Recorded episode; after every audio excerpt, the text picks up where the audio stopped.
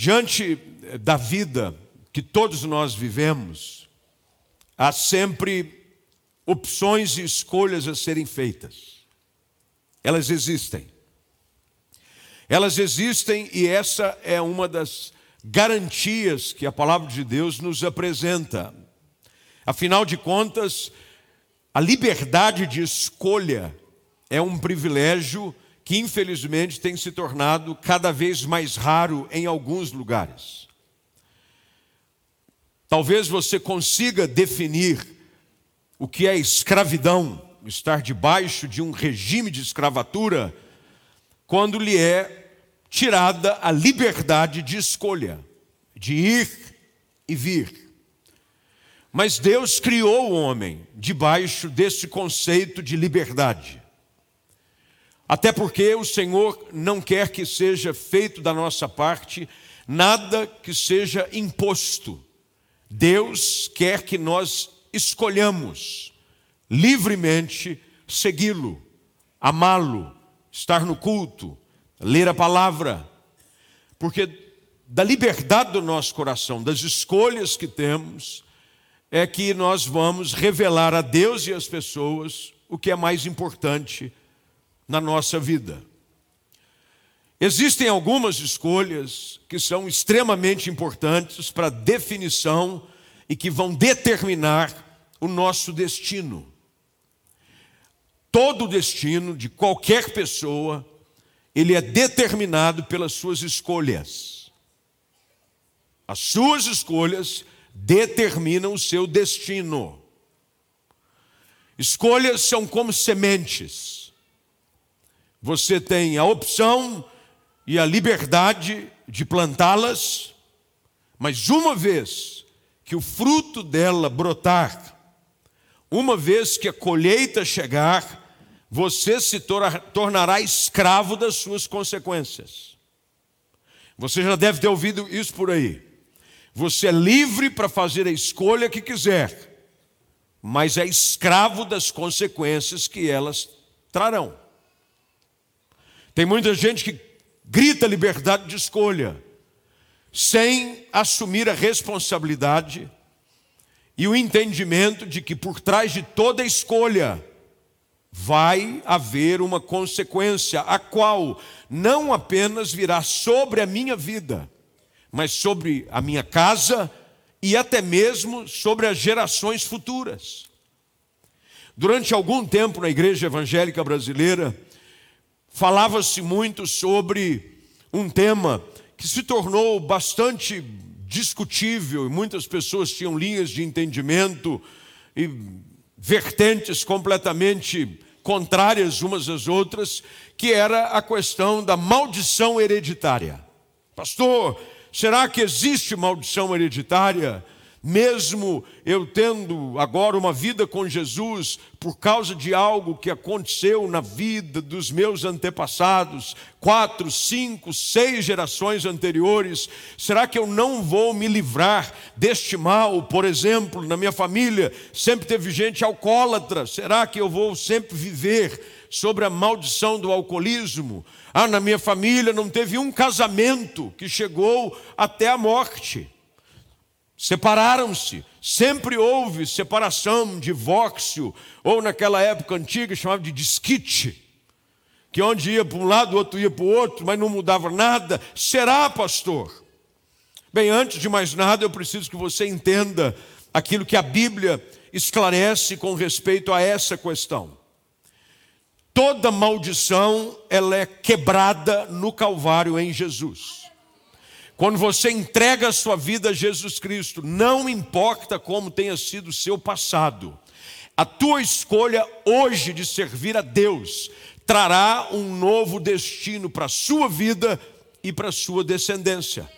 É por isso que em Êxodo capítulo 20, a palavra de Deus diz que ele aborrece até a quinta, sexta geração daqueles que desobedecem, mas ele abençoa até mil gerações daqueles que o amam. Mas veja, aqui não é uma questão aleatória. A questão é a minha escolha hoje, a minha decisão hoje, é que vai determinar como será a minha vida, a vida dos meus filhos e a vida dos meus netos. Portanto, diante do texto que nós temos, diante de nós nessa noite, esse é um texto extremamente importante, porque Deus havia acabado de tirar o povo de um tempo de escravidão no Egito, onde não havia escolha. O escravo não tem escolha. A vontade do escravo pertence ao seu senhor. Agora Deus vem e os livra da escravidão do Egito e começa a levá-los agora a um processo de peregrinação que talvez você saiba, dura 40 anos no deserto, mas que está prestes a acabar. Mas antes de entrar na tão esperada terra prometida, Deus agora, através de Moisés, o seu servo, orienta o povo como é que as coisas iriam acontecer. E Deus está dizendo: não é o lugar que vai fazer a diferença na vida de vocês, é a escolha de vocês no lugar que vai fazer a diferença na vida de vocês. Não adianta você sonhar com Canaã, fazendo ainda as escolhas do Egito. É mais ou menos isso que Deus está dizendo.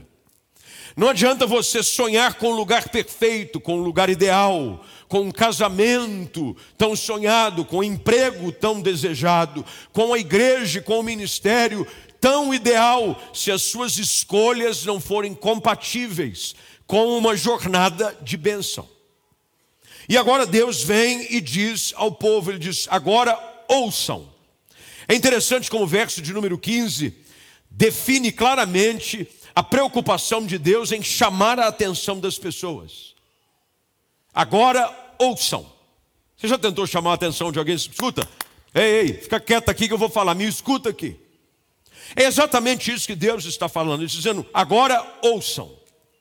Eu vou lhes dar a escolha entre a vida e a morte, entre a prosperidade e a calamidade. Então, para aqui um minutinho, eu prometo que eu vou ser bastante sucinto bastante direto e extremamente prático nesta palavra, nessa noite, porque eu quero te ajudar a sair daqui com decisões que vão nortear um futuro de bênção para você e para sua família. Diga amém para isso. Deus está dizendo: há dois caminhos, e a escolha desses caminhos, ela pertence única e exclusivamente a você. É a você. Você sempre estará livre para fazer as suas escolhas. Há uma escolha que leva vida, há uma escolha que leva à morte.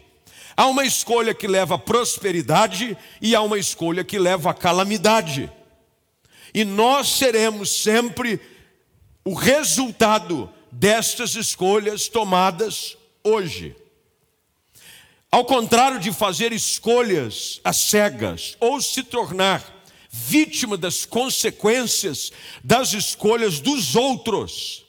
Deus espera que eu e você, pela revelação da palavra e pelo conhecimento das Escrituras, tenhamos conhecimento suficiente para tomar as escolhas corretas.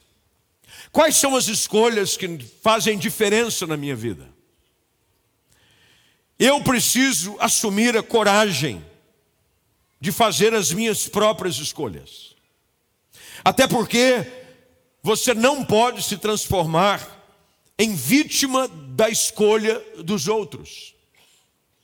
Quando nós assumimos a coragem de tomar as nossas próprias escolhas, no final do dia nós não precisaremos procurar culpados pelo nosso estado atual, senão refletir sobre as nossas próprias decisões. Nós precisamos parar de culpar os outros pelas escolhas ou pela indecisão de escolher que cabe a cada um de nós. Deus agora expõe de uma forma muito clara ao povo que está entrando no lugar ideal, um lugar perfeito. É por isso que as pessoas dizem assim, pastor, eu estou entrando num casamento. O casamento é bênção. Quem estabeleceu o princípio do casamento foi Deus. Mas quem transforma, por vezes, o casamento, que é bênção, num lugar de confusão, num lugar de briga, num lugar de crise, são as escolhas tomadas dentro do casamento.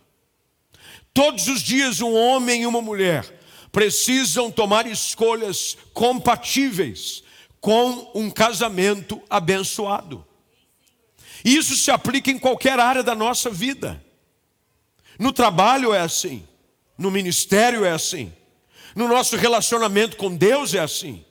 Eu preciso, diante dessa oportunidade que Deus me dá, fazer as escolhas corretas. Deus continua no texto, eu preciso que você mantenha a sua Bíblia aberta, porque daqui a pouquinho eu vou falar sobre algumas escolhas importantes que definirão a sua vida, mas eu quero te dar esse pano de fundo logo no início. Olha o que o texto diz. Ainda agora, verso 16. Pois hoje ordeno que amem ao Senhor, o seu Deus, guardem os seus mandamentos, decretos e estatutos, andando em seus caminhos. Se o fizerem, veja bem, há uma colocação de condição. Se o fizerem, viverão e se multiplicarão, e o Senhor, o seu Deus, abençoará vocês e a terra em que estão a entrar para tomar posse dela. Causa, efeito. Quando eu obedeço a Deus, as bênçãos me seguem. Não existe nenhuma fórmula mágica para ser abençoado. O segredo de uma vida abundante, frutífera, cheia de favor, passa pelo caminho da escolha da obediência. Eu sei o que Deus espera de mim e eu escolho obedecer a Deus.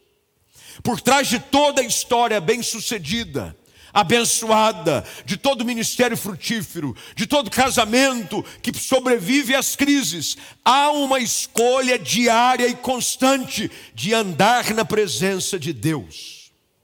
Não há segredo para isso. Olhe para a história de toda e qualquer pessoa que chegou e sobreviveu às mais variadas fases que a vida nos impõe. Em cada momento a escolha foi: eu decido andar com Deus, eu escolho a vida. Eu escolho a vida. Agora olha o verso 16, 17, melhor dizendo.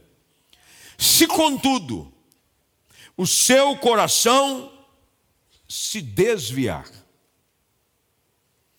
o perigo está exatamente nessa palavra, se o coração se desviar. Até porque na jornada haverão uma série de atrativos que procurarão roubar de nós o foco da escolha certa. Deus sabia de que eles estavam sendo levados para uma terra onde havia ainda presença de muitos povos pagãos. Havia idolatria, Havia uma série de escolhas que nada tinha a ver com o plano de Deus para eles, mas olha que lindo que é o Evangelho, e olha que linda é a forma como Deus trabalha conosco. Deus nos dá a oportunidade de contemplar o que o mundo oferece, mas Ele quer que você tenha decisão voluntária de escolher andar na Sua presença. Quando o povo decide se desviar, Veja, o desviar é uma escolha também. Você pode escolher chutar o pau da barraca. Quer saber de uma coisa, pastor? Eu escolhi chutar o pau da barraca. Você é livre. Pastor, quer saber? Eu escolhi viver uma vida doida. Eu decidi ficar doidão. Vou ficar doidão. Pode ficar doidão. É uma escolha sua. Pastor, eu agora não quero mais saber de igreja. Escolha sua. Pastor, eu vou largar esse casamento. Escolha sua. Pastor, quer saber de uma coisa? Agora eu vou virar agnóstico. Eu vou agora cultivar planta. E vou agora me alimentar da luz. Fica à vontade. É uma escolha sua. Agora, olha o que o texto diz, verso 17. Se vocês se recusarem a ouvir, e se forem levados a seguir a adorar outros deuses, Olha como a graça de Jesus é maravilhosa. Ele diz: Eu os advirto hoje, que certamente serão destruídos, não terão uma vida longa e boa na terra que estão atravessando o Jordão para ocupar. Deus está dizendo: não pense você que a terra é boa, mana leite e mel, que é um lugar de pastagens verdejantes, que só o lugar é que vai definir se tudo vai bem. Não é. Porque tem gente que diz assim: o dia que eu conseguir comprar aquela casa, o dia que eu entrar naquele emprego, ah, vai ser bom. Não vai, você pode transformar uma linda casa e um bom trabalho no inferno pelas suas escolhas incoerentes e insensatas. A Bíblia diz claramente: eu os advirto que se você escolher o caminho da desobediência, vocês serão destruídos e vocês não terão vida longa. E agora ele entra no verso 19: Hoje eu lhes dei a escolha entre a vida e a morte, entre a bênção e a maldição. Quais são as escolhas diante dessa oportunidade que temos, à luz da palavra, que eu e vocês não podemos negligenciar e nem fugir da responsabilidade? Eu quero falar sobre elas, se você puder, note, por favor, porque essas decisões você precisa tomar hoje. Porque o teu amanhã, a tua história, dependem dessas escolhas tomadas hoje. Olha o senso de urgência que a Bíblia diz no verso 19: Hoje eu lhes dou a escolha, porque amanhã talvez você já não a tenha mais. E aqui nós sabemos de que a escolha do hoje está determinada a essa vida que vivemos. A sua vida na eternidade depende também da sua escolha hoje. Primeira coisa que você precisa escolher definitivamente a quem você vai servir. Se é o Deus verdadeiro ou se é o mundo. Você precisa decidir a quem você vai escolher. Se Jesus Cristo ou os prazeres do pecado. A Bíblia diz, primeiro Primeira carta de João, capítulo 2, verso de número 15, de que nós não devemos amar o mundo, nem as coisas que há no mundo. E se alguém amar o mundo, o amor do Pai não está nele. Eu às vezes fico um tanto incomodado quando eu vejo pessoas sempre caminhando numa indecisão inconsequente e irresponsável na sua postura de um relacionamento para valer com Cristo. Eles conseguem transitar entre igreja e o mundo com uma facilidade fatal. Eles vêm à igreja, eles vêm ao culto, eles levantam a mão, eles louvam, mas no mesmo tempo em que eles estão escolhendo estar na igreja, o restante da semana não condiz com a escolha do culto. Meus irmãos, Escolher andar com Jesus, escolher andar com Deus, precisa ser uma escolha definitiva. Porque a sua decisão em andar com Jesus, em fazer dele seu Senhor e seu Salvador, precisa refletir em todas as outras áreas da sua vida. Quando nos é colocada a oportunidade da escolha, eu preciso decidir hoje quem é que governa a minha história? Quem é o meu Deus? A quem eu sirvo para valer?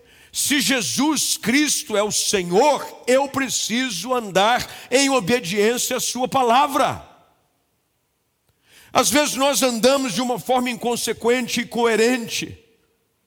E quando os momentos difíceis surgem, é exatamente aí que o diabo vai querer lançar sobre o seu coração dúvida e medo. Porque quem é de Jesus sabe que o maligno não lhe toca.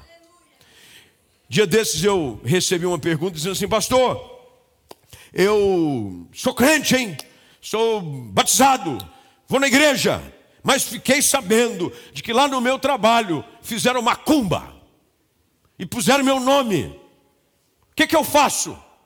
Nada. Sabe por quê? Nada disso surte efeito sobre a vida daquele que escolheu andar com Jesus. 1 de João diz que aquele que é nascido de Deus te guarda e o maligno não lhe toca, porque você escolheu andar com Jesus. Quando você escolhe andar com Jesus, nenhuma praga chega à tua tenda, nenhum mal vai te atingir. Pode cair mil ao teu lado, dez mil à tua esquerda, e nada vai acontecer com você. Por quê? Porque eu escolhi andar com Jesus. As coisas que acontecem a partir dessa escolha são extremamente importantes para a nossa vida. Eu preciso hoje decidir e escolher a quem eu vou servir: se a Deus ou o mundo, se é a palavra ou os prazeres da minha carne, porque haverá uma luta constante. Todos os dias nós estamos ali, entre as escolhas, entre obedecer a Deus e satisfazer os desejos da carne, entre ficar fiel ao Senhor ou ir na onda do que o diabo está tentando nos oferecer. O texto diz: escolham hoje a vida, a bênção, para que vocês se multipliquem e prosperem. O que eu quero que você entenda hoje, você que está em casa da mesma forma, compreenda o peso dessa palavra, é de que às vezes nós estamos preocupados com os resultados, quando na realidade o que eu e você precisamos nos preocupar é com a nossa escolha agora, o resto vai vir como consequência.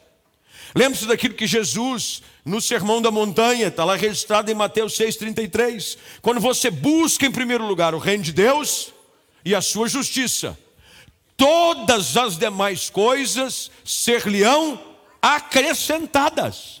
Por que, que esse funciona dessa maneira? Porque eu escolhi o reino de Deus. Eu escolhi andar com Jesus, e o resto vai vir como consequência natural, porque a palavra de Deus afirma de que onde você vai, o lugar aonde você pisa a planta dos seus pés, você vai conquistar. A bênção do Senhor vai ser sobre a sua vida, mas não é por conta das escolhas que você faz naquele momento, é porque lá atrás você decidiu entregar sua vida a Cristo, andar com Deus para valer, e de, diante dessa escolha, a sua vida já está abençoada. Segunda coisa que eu quero que você aprenda, que o próprio texto nos põe como uma liberdade de escolha. Olha o que o texto diz, verso de número 16. Hoje, veja que tudo é no hoje. No hoje. Várias vezes a palavra hoje. Hoje. O dia da sua escolha é hoje. Qual é o dia da sua escolha? Hoje. Não deixe para amanhã uma escolha que vai afetar o teu amanhã. Vou repetir para você nunca mais esquecer. Não deixe para amanhã uma escolha hoje que vai afetar o seu amanhã. Olha o que o texto diz. Hoje ordeno que amem ao Senhor, os seus decretos guardem os seus mandamentos e estatutos, andando em seus caminhos. Segunda coisa que você precisa aprender. A escolha que você precisa tomar, note aí, por favor. Se você vai andar segundo o que as pessoas pensam ou segundo aquilo que a Bíblia diz. Você vai andar segundo o que as pessoas pensam ou segundo o que a Bíblia diz. Eu conheço gente que é o famoso Maria vai com as outras. Ele é levado de um lado para o outro por qualquer conversa maligna. E o diabo é especialista em plantar pensamentos em conversas ao nosso redor para gerar no nosso coração dúvida, incerteza é por isso que a Bíblia diz no Salmo capítulo 1 de que você não deve se assentar na roda dos escarnecedores. Você não deve se deter no caminho dos pecadores, porque o que eles intentam, o que eles falam, o que eles planejam, nada tem a ver com a palavra de Deus. Você precisa escolher hoje a quem você vai ouvir, quem anda falando ao seu coração. Quando o Senhor Jesus, e eu volto agora ao Sermão da Montanha, já caminhando para a sua conclusão em Mateus capítulo 7, Jesus coloca muito claramente duas portas. E no verso 13 e 14, essas são as palavras de Jesus. Ele diz: Entrai pela porta estreita, porque larga é a porta e espaçoso o caminho que conduz à perdição, e muitos são os que entram por ela. E porque estreita é a porta e apertado o caminho que conduz à vida, poucos são os que a encontram. O que, que Jesus está querendo dizer com isso? Cuidado com a conversa e o conselho da maioria. Ah, mas está todo mundo fazendo. Ah, mas isso agora é normal. Ah, mas isso aqui qual o problema? Ah lá, na escola todo mundo faz, meus amigos estão fazendo. Ah, mas isso agora é moda. Nós não vivemos segundo as escolhas que o mundo nos impõe. Eu decido obedecer a palavra de Deus, por mais absurdo e fora de moda que ela possa parecer estar. Porque, ao contrário do que pensam, não é a Bíblia que sai de moda, porque a palavra de Deus diz que passa o céu passam a terra, mas as palavras do Senhor permanecem. A palavra de Deus não sai de moda. A palavra de Deus não sai de moda. O que vai sair de moda é o conselho do ímpio, é a conversa de universidade, é conversa de rede social, é grupinho de WhatsApp que você está se deixando influenciar. Decida hoje qual vai ser a bússola que norteia a sua caminhada. Escolha a palavra de Deus. Deus diz ao povo: escolham hoje guardar os meus mandamentos, os meus decretos, os meus estatutos, andando nos seus caminhos. Não adianta só saber o que eu devo fazer, eu tenho que aplicar o que eu sei que deve ser feito. Tem um monte de gente que conhece versículo da Bíblia, não pratica um. Você conhece versículo? Tem pessoas que você vai começar a contar. Uma vez eu tive uma oportunidade de falar com uma pessoa que eu não a conhecia. Encontramos no aeroporto e a gente estava embarcando junto. Aí, ah, o que, é que você faz? Eu sou pastor. Ah, eu cresci na igreja. Falei, ah, que coisa boa. E aí, você está hoje? Não, hoje eu não estou em lugar nenhum. Mas como assim? Não, eu há um tempo atrás me desviei. Olha, mas eu conheço bastante das histórias bíblicas. Fui criado na escola dominical e eu disse assim para ele: E olha onde te trouxe. Não adiantou nada. Como é que está a sua vida? Está difícil. Teu casamento arrebentado. E o seu coração triste. Eu disse para ele: aprenda uma coisa. Não é o que você sabe, é o que você aplica. Anda no caminho. Você precisa sair daqui hoje decidindo e escolhendo andar no caminho que leva à vida. Por mais que às vezes essa estrada pareça solitária, às vezes você vai ter que escolher andar sozinho no caminho que conduz à vida. Porque está todo mundo de braço dado, em festa. Vamos para o inferno, olê, olê, olá. Está todo mundo na festa, Deixa, se eles escolherem esse caminho, não se deixe levar pela influência dos amigos, da multidão, das pessoas ao seu redor. Terceiro lugar, verso de número 17.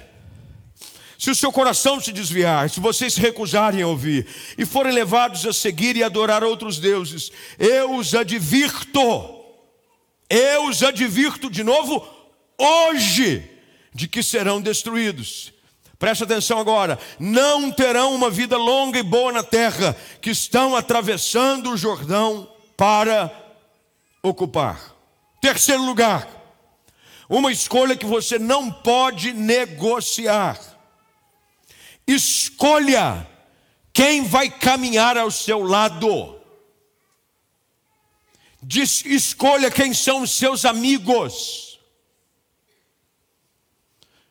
A Bíblia diz de que numa conversa mal intencionada, um coração é envenenado.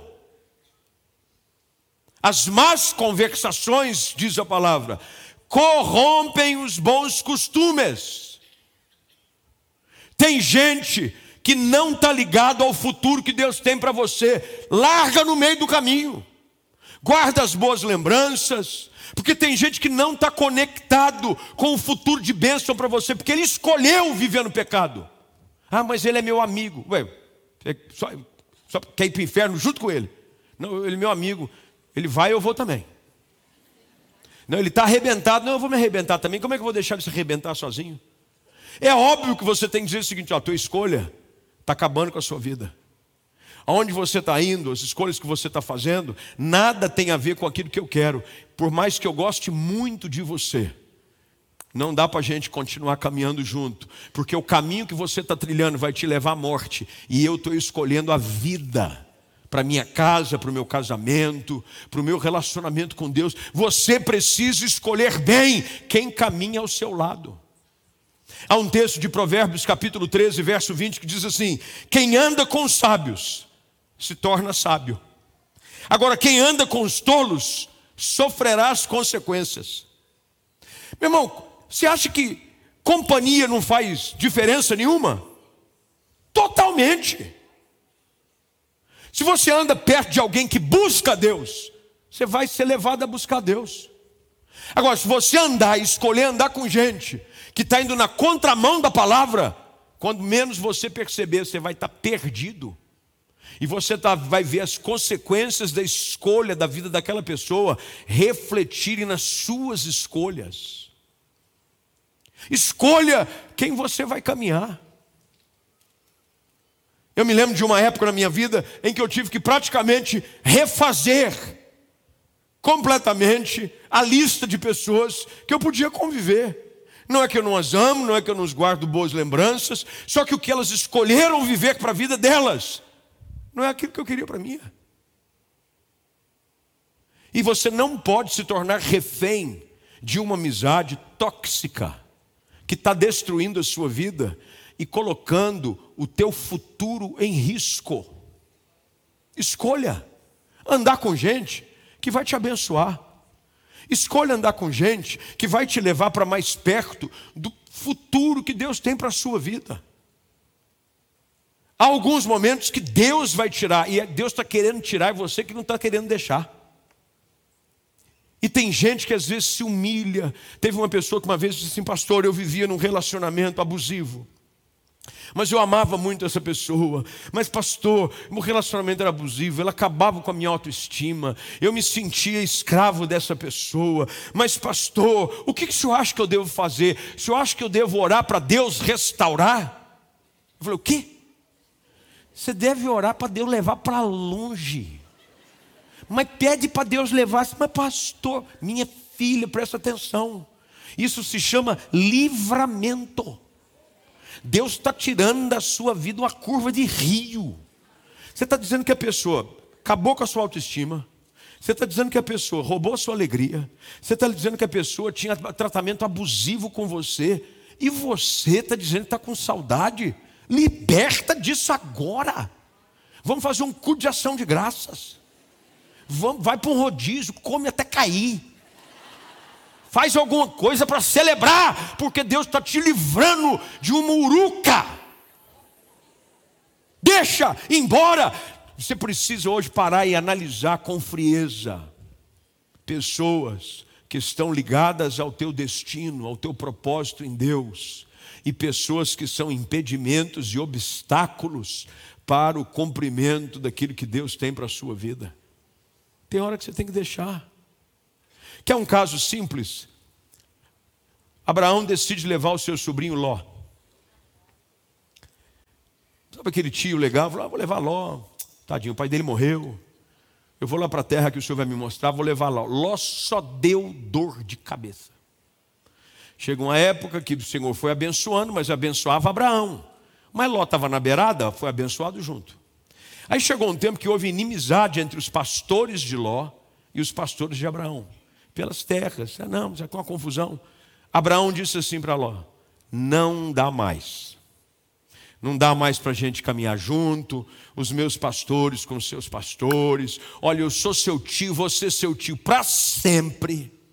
Você é sangue do meu sangue. Faz aquele discurso bonito, sabe? Você é sangue do meu sangue. Nós estamos ligados para a eternidade pelos laços do amor. Mas chegou um momento em que não dá para a gente caminhar junto. Escolha o lado que você quiser ir, Ló, com os seus pastores. O lado que você escolher, eu vou para o oposto. Ló escolhe as campinas do Jordão. Abraão vai para uma terra desértica. Adivinha o que acontece? Ló acaba chegando em Sodoma e Gomorra, é influenciado pela promiscuidade e pelo paganismo da cidade. Abraão prospera mesmo num lugar completamente fora daquilo que se imaginava que alguém poderia prosperar. A cidade é destruída, Abraão tem que um dia buscar e salvar Ló. Mas tudo foi por causa de uma escolha de dizer: não dá para a gente andar junto. Há um momento que você vai ter que escolher quem que vai fazer parte da sua história, do seu futuro. As escolhas relacionadas a isso não são fáceis, mas são extremamente importantes. Para terminar, essa é boa. Escolha com sabedoria com quem você vai casar. Eu guardei para o final. Foi de propósito. Porque está numa onda assim dizendo: Deus já tem alguém para mim. Tem não. Às vezes a dor de cabeça que você arrumou, Deus não tem nada a ver com isso. Deus participa no seu processo de escolha. Se você orar, se você analisar a pessoa com quem você vai gastar a sua vida à luz da palavra. Mas você precisa escolher com quem você vai gastar o resto da sua vida. Meus irmãos, tem gente que casou e a vida virou um inferno. Aí tem gente assim, é, mas fazer o quê? Foi a mulher que Deus me deu. Deus está lá no céu fazendo assim. Eu? Eu? Isso aí foi escolha sua. Eu? Nada, isso aí é coisa sua. E as mesmas coisas, às vezes, da mulher. Ai, pastor, eu não sei o que acontece. Esse meu marido é um frouxo, é um mole. Mas fazer o quê? Eu acho que Deus colocou ele na minha vida. Não. Foi você que arrumou essa encrenca. Escolha com sabedoria. Quem é solteiro aqui? Levanta a mão. Não pode levantar, gente. Olha aí, hein? Tudo isso. Levanta de novo para ver se é tudo isso mesmo. Aumentou o número. Olha só. Não se precipite em escolher, escolha com sabedoria quem você vai gastar o resto da sua vida junto. Escolha.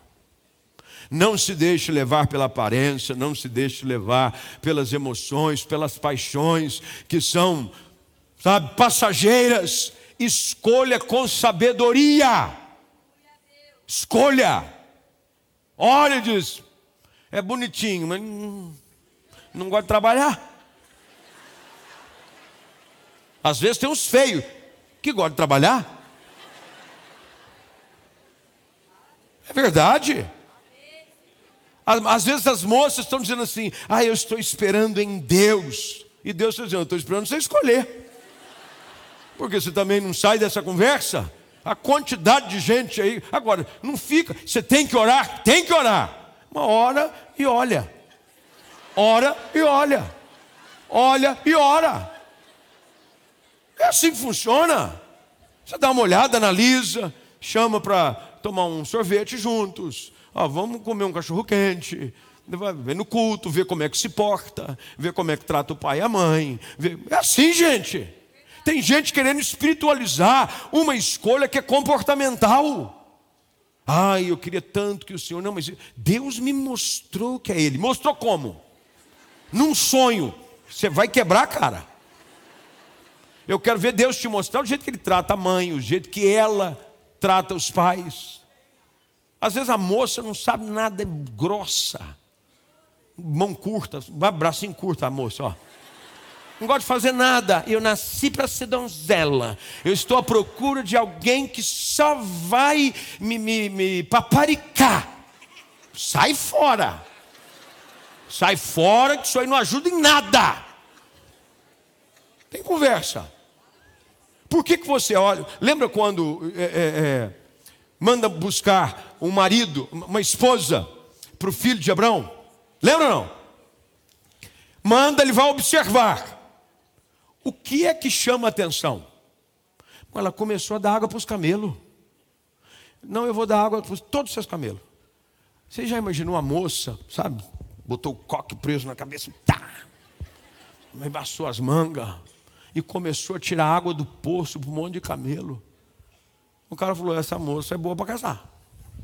Trabalhadora, interessada nos outros. Você precisa saber disso tudo. Escolha com quem você vai gastar o resto da sua vida.